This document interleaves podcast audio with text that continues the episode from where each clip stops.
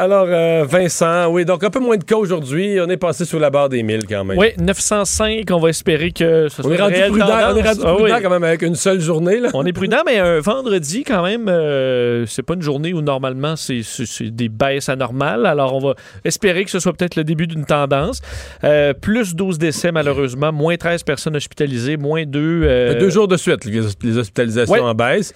Et ça correspond un peu avec ce que l'INSPQ nous donne comme euh, comme scénario, là, une pression moindre sur les hospitalisations. Effectivement. En fait, tu veux dire l'INES, parce que c'est l'Institut national d'excellence en santé et services sociaux. Parce qu'il y en a deux groupes qui font le même genre d'études, de scénarios, de modèles. On vient mêler. Tout à fait. Et euh, eux rendent, euh, font un rapport hebdomadaire sur les, justement l'état du système de santé et surtout les projections. Et c'est peut-être une des premières bonnes nouvelles. Font, quelque chose qu'ils font bien, puis qu'ils sont les seuls à avoir, c'est qu'ils regardent eux, ils ont des chiffres supplémentaires sur qui a été testé. Donc, les résultats qui sortent positifs. Et là, en fonction de qui ils sont, quel âge qu'ils ont, etc., ils essaient de prévoir la probabilité qu'ils se retrouvent à l'hôpital. exact. Exemple, si quelqu'un de 20 ans euh, sort dans les tests, la probabilité qu'il s'arrive à l'hôpital est marginale. On parle de cas à risque élevé d'hospitalisation. Donc, évidemment, s'il y a une éclosion dans une école secondaire, on s'inquiète pas. S'il y a une éclosion dans un CHSLD, ben, là, on sait. Ben, tu sais quoi? Non. C'est ça qui est terrible. Dans le cas des CHSLD, souvent, c'est l'autre extrême. on me disait que c'est sont presque pas hospitalisés. Beaucoup de gens, des gens très malades en CHSLD, là. Est-ce qu'on les garde sur place? On garde sur place, on attend la mort. On attend la mort, tout simplement. L'hospitalisation, c'est l'entre-deux. C'est des gens souvent ou à la maison. C'est ça, à la, maison, 60 à 80, mettons 70 à 80 à la maison. Euh, des fois avec déjà un problème de santé, mais qui n'était pas si terrible que ça, mais qui, ont, qui traînent, le problème de santé qui mhm. traîne.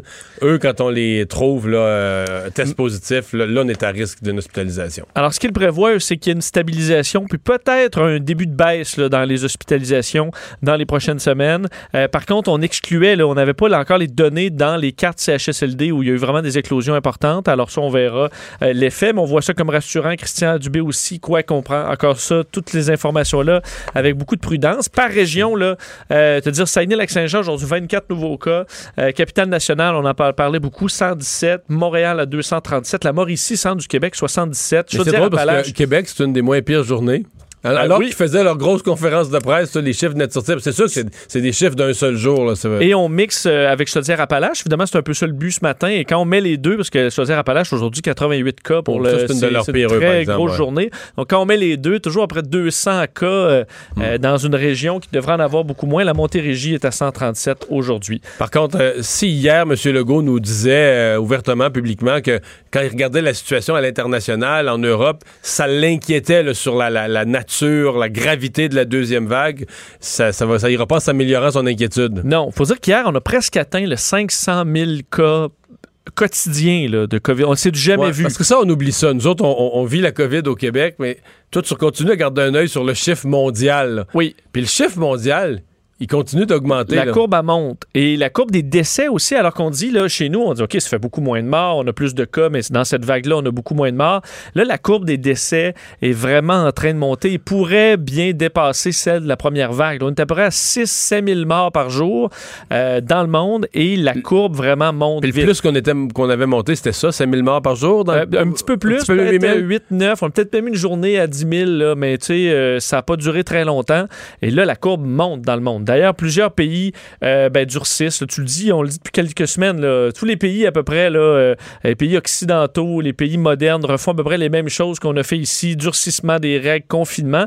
Aujourd'hui, c'est en, euh, au Royaume-Uni, entre autres. Boris Johnson, au, début de la semaine, Boris Johnson disait ah, je veux pas, je veux pas faire ça. Mais... Ben là, entre autres, le pays de Galles, c'est 3 millions donc, de, citoyens qui c'est qu'un confinement, carrément un confinement. Tout ce qui est non essentiel est fermé. Donc, après, comme un confinement, vraiment comme on a eu là, lors de la première vague. Donc, 3 millions d'habitants qui devront rester à la maison à partir de 18 h heure locale, alors c'est déjà euh, déclenché chez eux. Euh, tous les commerces euh, donc non essentiels sont fermés. Certaines classes pourraient rouvrir dans les prochaines semaines, donc après les vacances, mais sinon, c'est fermé pour donc jusqu'au 9 novembre. et il y a des restrictions plus sévères pour au moins 29 millions de Britanniques. Donc, ça touche aussi le Yorkshire, en Écosse, à la mi-octobre pour l'Irlande du Nord, on avait déjà fermé les restaurants, les pubs xénophobes. alors, on voit que c'est un peu comme ça de façon généralisée. En France, aujourd'hui, hier, c'était 40 000 cas, aujourd'hui 42 000. Alors, c'était pas une anomalie d'hier. Je faisais le calcul parce que quand tu roules là-dedans, la France en 20 plus rendu à 40 000 cas, c'est que là, tu penses propagation. Tu, tu, fais une vision aérienne de ça. Tu dis, OK, dans le sabot, un grand pays avec 70 millions d'habitants, Mais tu dis, OK, pourquoi les cas restent contagieux pendant une dizaine de jours? Fait quand tu accumules, mettons, une dizaine de jours, faisons une moyenne de 30 000 cas par jour. Ça veut dire que dans le pays, tu as ce qu'on appelle le cas actif, quelqu'un qui est porteur du virus et potentiellement contagieux.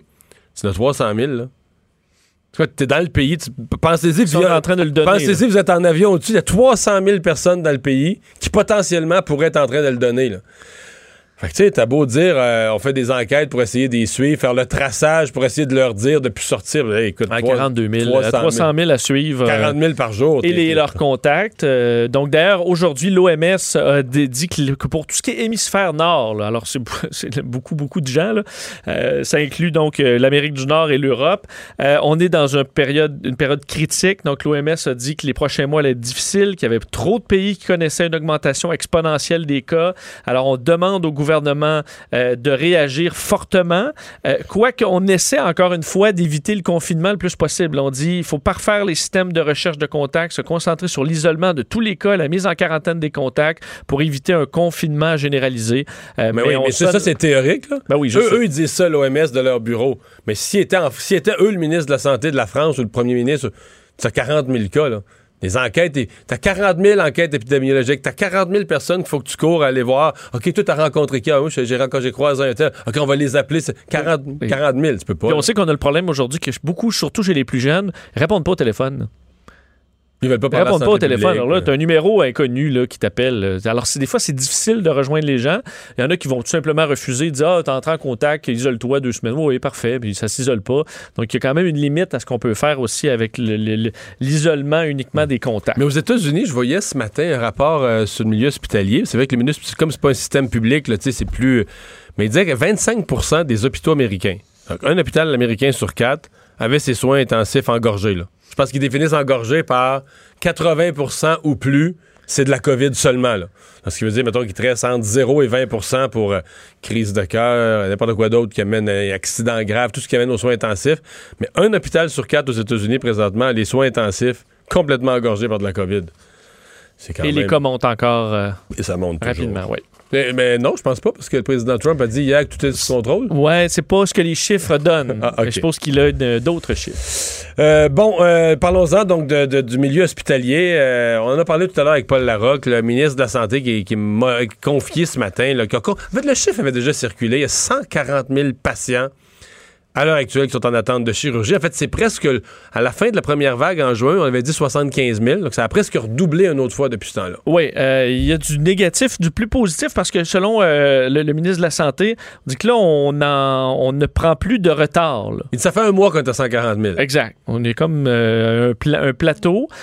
c'est quand même beaucoup de chirurgie là, parce que pour vous donner une un ordre de grandeur, on fait 450 000 chirurgies par année au complet au Québec. Là, on a un retard de 140 000 c'est énorme. On évalue quand même qu'on pourrait rattraper ce retard-là sur 12 à 18 mois, euh, ce qui est pas... On va en faire 10 000 de plus tous les mois que la normalité. Exact. Et alors Avec de la COVID des hôpitaux. Oui, et qui avait, veut, veut pas, des listes d'attente, puis dans certains types de chirurgie, c'est déjà très long. Alors, ce qu'on va faire, on le sait depuis plusieurs mois maintenant, on essaie de négocier avec des, des, euh, des, cliniques privées pour essayer de faire de la chirurgie. On en a fait plusieurs ententes. On va en faire d'autres. On espère avec eux qui vont accélérer le rythme aussi, euh, pouvoir rattraper. Mais évidemment, ça passe par moins de COVID. Là.